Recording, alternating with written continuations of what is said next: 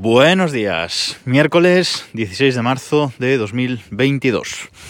Y os voy a contar mi experiencia con los eh, AirTags, con estos AirTags de Apple, estos eh, localizadores Bluetooth y de banda ultra ancha eh, que presentó Apple hace casi un año. En concreto los presentó el 20 de abril de 2021 y salieron a la venta el 30 de abril de 2021.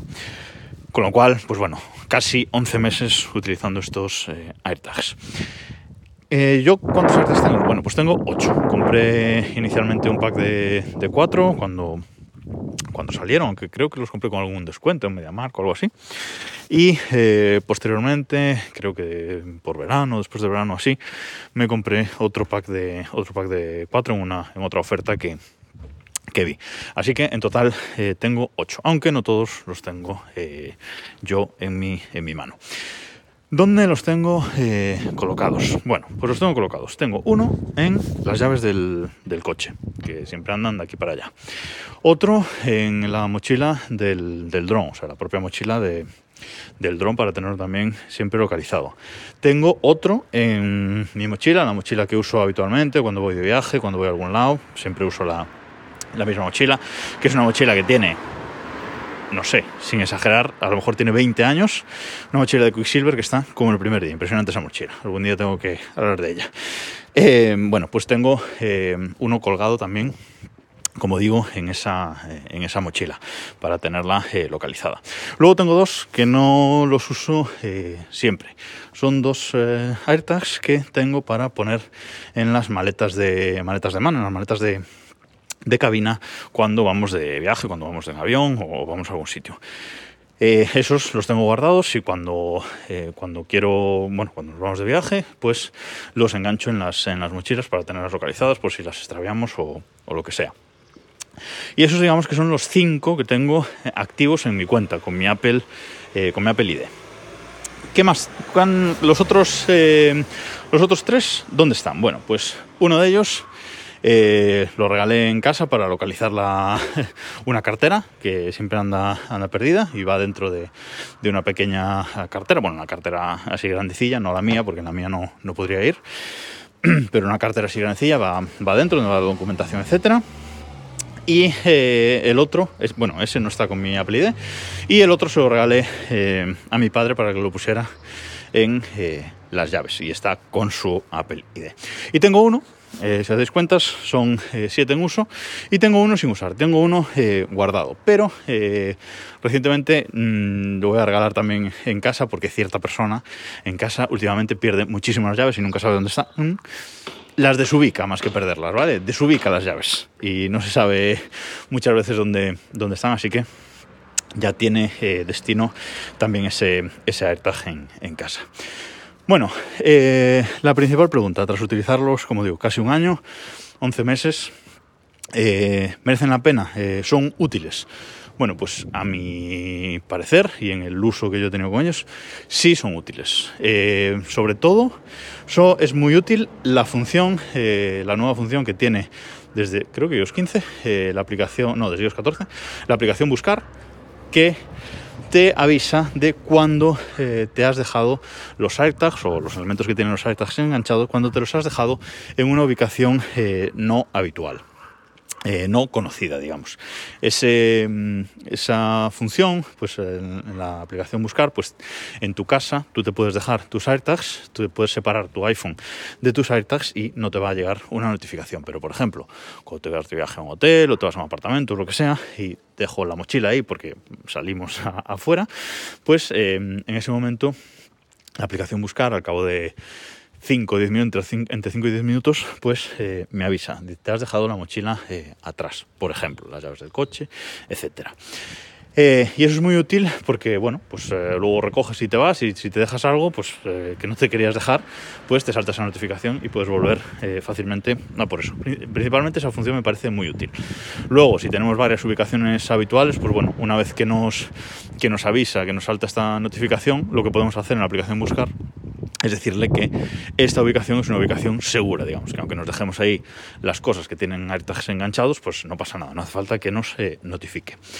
Y luego, bueno, la opción de buscar, pues eh, esta cartera que, que os digo que tiene un AirTag dentro, eh, pues eh, un par de veces hemos usado esa opción de, de buscar para saber dónde estaba la cartera.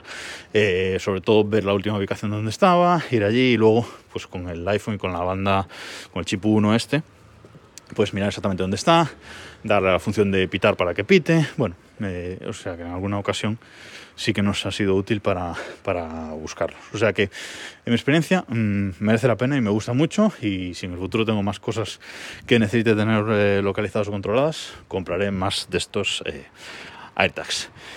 Eh, experiencias así curiosas. Bueno, pues yo tengo, como digo, en las llaves de, de mi coche uno de estos AirTags colgados y por lo tanto eh, cuando otra persona eh, coge, el, coge el coche, ¿vale?